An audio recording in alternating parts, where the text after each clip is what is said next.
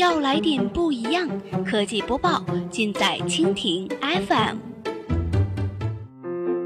欢迎收听 BAT 播报，本节目由蜻蜓 FM 独家制作播出。收听更多内容，敬请收藏订阅本节目，或持续关注蜻蜓 FM 科技频道。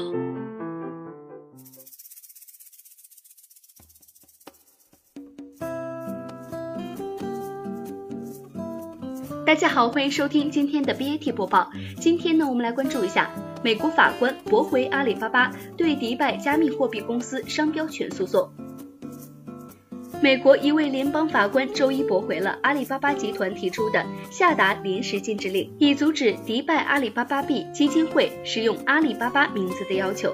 曼哈顿联邦地方法院法官表示，阿里巴巴集团没有表明其有管辖权，未能确定一个合理的可能性。即阿里巴巴币基金会的互动网站被用来与纽约的客户进行交易。这位法官表示，阿里巴巴币基金会可能最终会在美国交易所上市其加密货币。或者是由纽约的一家公司托管其网站，但是这并不重要。他还表示，阿里巴巴可能因商标侵权而遭受的任何业务、商誉和声誉损害，只可能发生在中国及这家电商巨头的总部所在地。而阿里巴巴此前指控阿里巴巴币基金会损害了其在美国的业务，与当地的用户当中造成实际混乱，违反了美国联邦和地方法律。法官还解除了四月二号阿里巴巴提起诉讼后由另一位法官所下达的一项临时的限制令。他还表示，阿里巴巴理应得到另一次机会，说明此案为何属于曼哈顿联邦地方法院管辖。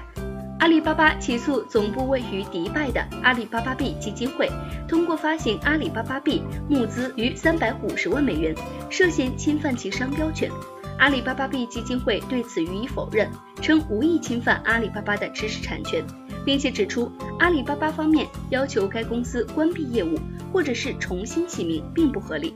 公司名称并不是在模仿中国企业，而是取自于中东地区的著名传说。